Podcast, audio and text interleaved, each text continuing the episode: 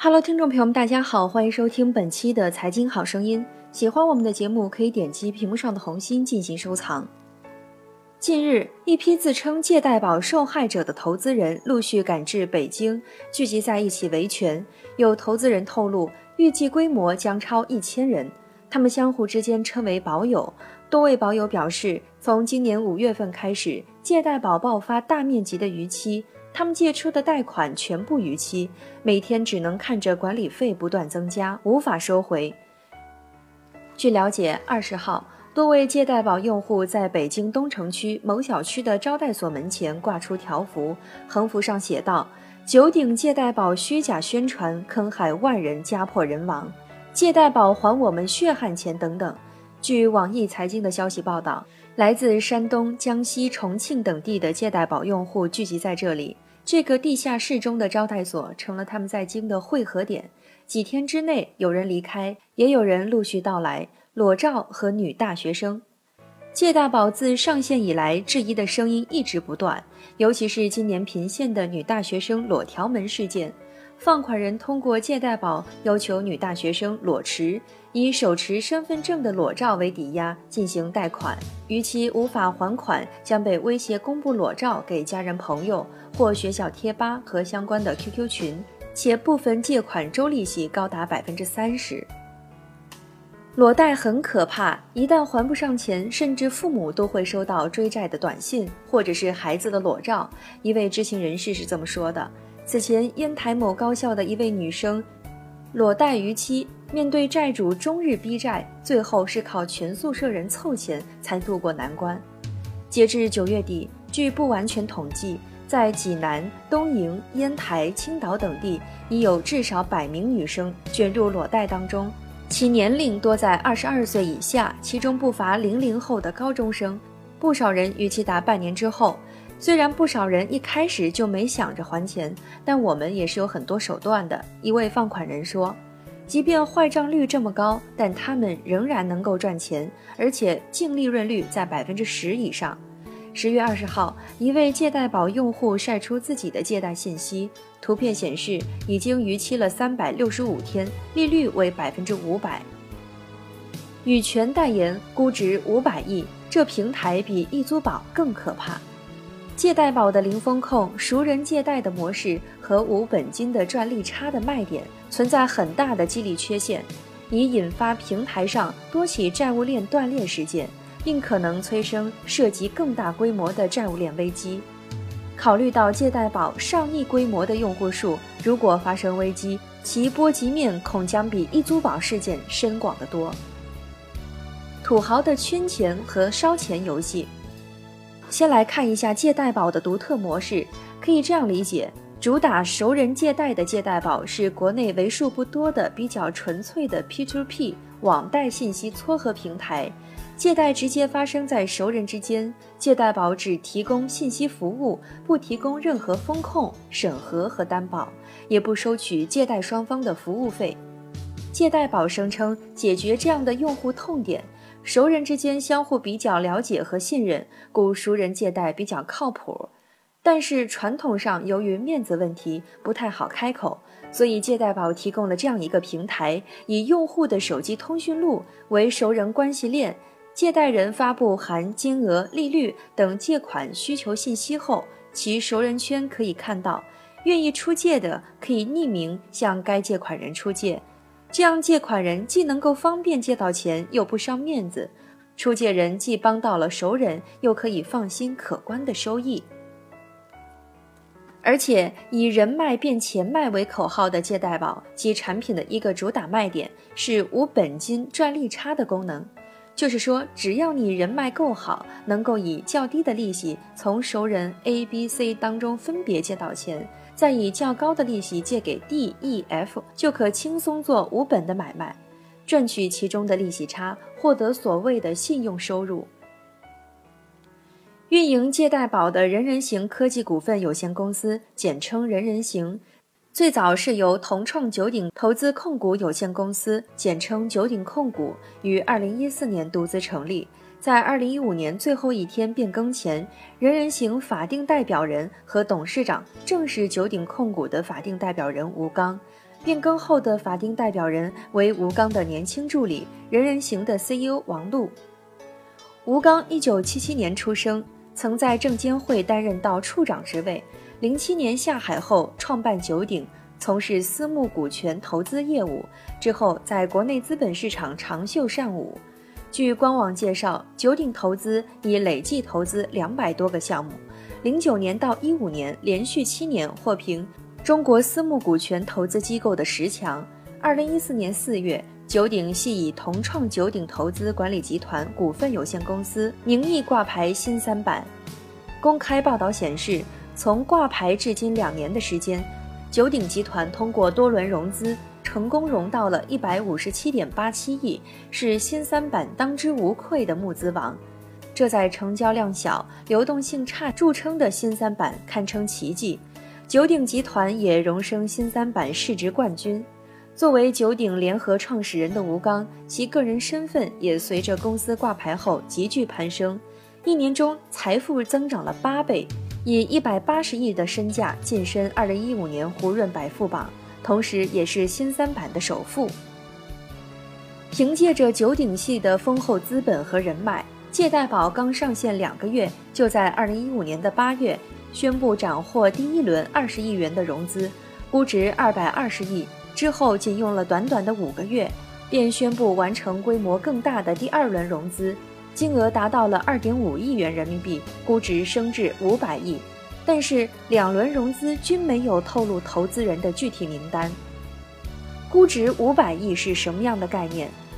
据今年四月份一份互金行业公司估值排行榜中，当时榜上的借贷宝以 A 轮二百二十亿估值位列第八位。是所有单纯以 P2P 网贷公司排行中的最高的。若按 B 轮估值五百亿参加排行，则位列升到了第三，甚至超越了京东金融，仅次于阿里系的蚂蚁金服和平安系的大陆金所。抛开巨大估值，或许是九鼎系自嗨的嫌疑。借贷宝短时间内投入的可是海量的真金白银，从去年的八月八号。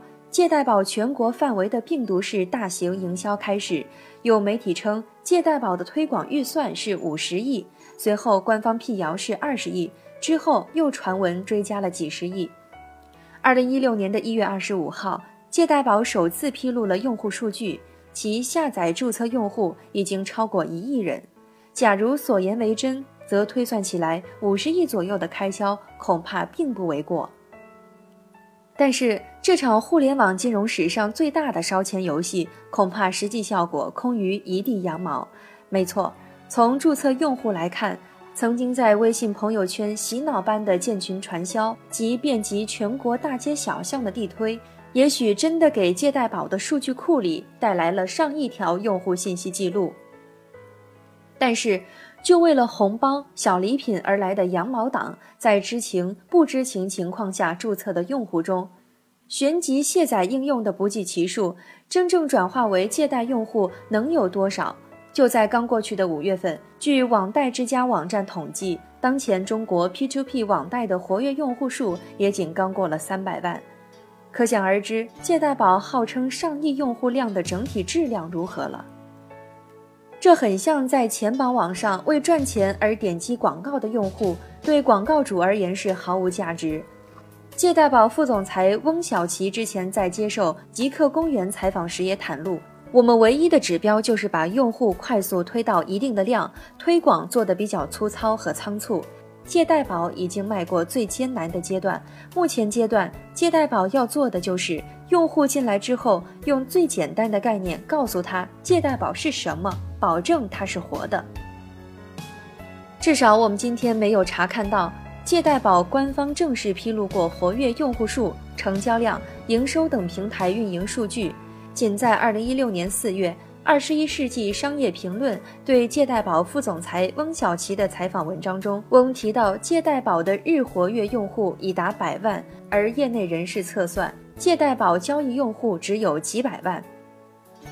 吴刚不是圣诞老人，从私募、新三板和股市中筹来的巨资，撒钱烧钱是需要回报的。海量用户短时间内的聚集，似乎提供了一份非常漂亮的资本估值数据。问题是，这样的圈钱烧钱游戏能持续的玩下去吗？借贷宝的模式理想很完美，现实很骨感。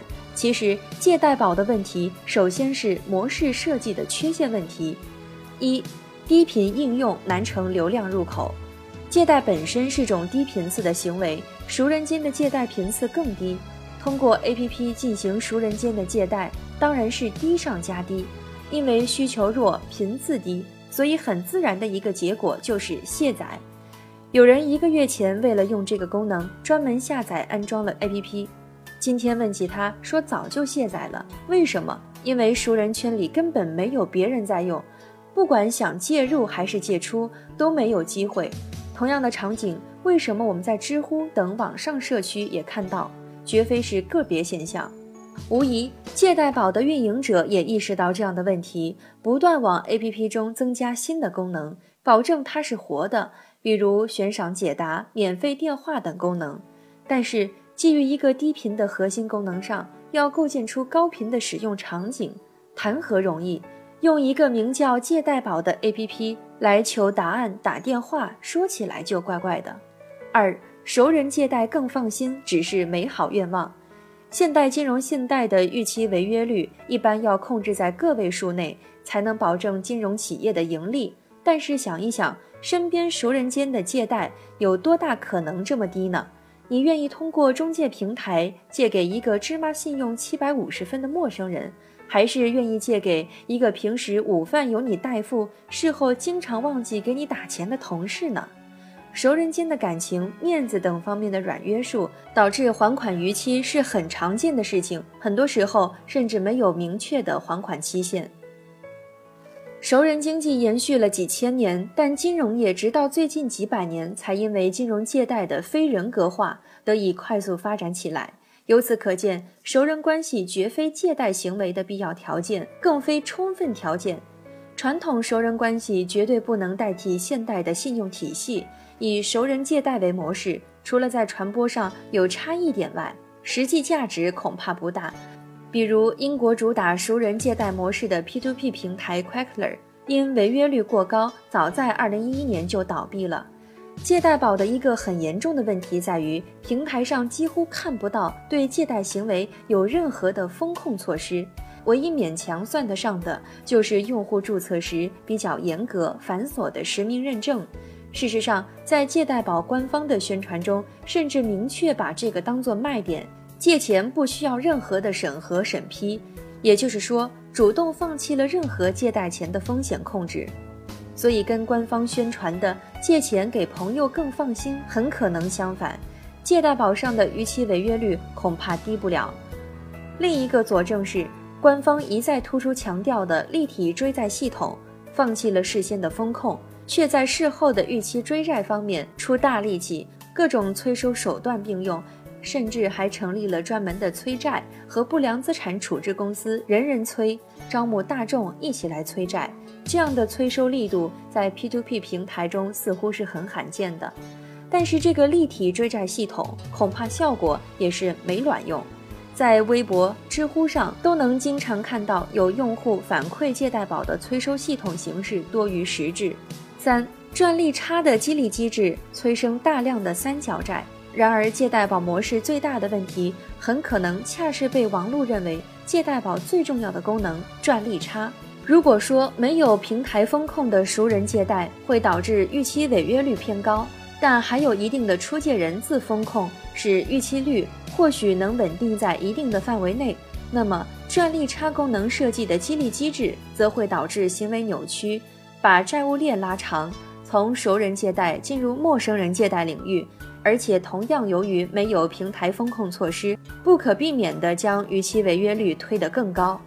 设想这样一条大部分人不需要本金的债务链条：A 以百分之八成本借到款，以百分之十二的利率借给 B，B 则以百分之十六的利率借给 C，C 再以百分之二十的利率借给 D。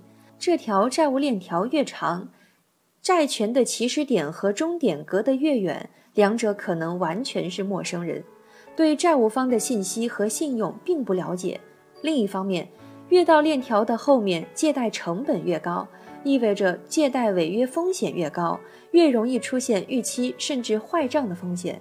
而一旦链条末端出现违约，则整条链条上除了最开始的债权人，其他所有人都会被动地陷入违约状态。可以想象，以借贷宝的用户规模和这种运营模式的各种缺陷，照这种情形不断积累发展下去，如果没有有力的措施遏制，借贷宝将很可能造成人数广泛的大规模的债务链危机。好，以上就是本期节目的全部内容，感谢您的收听，我们下期节目再会。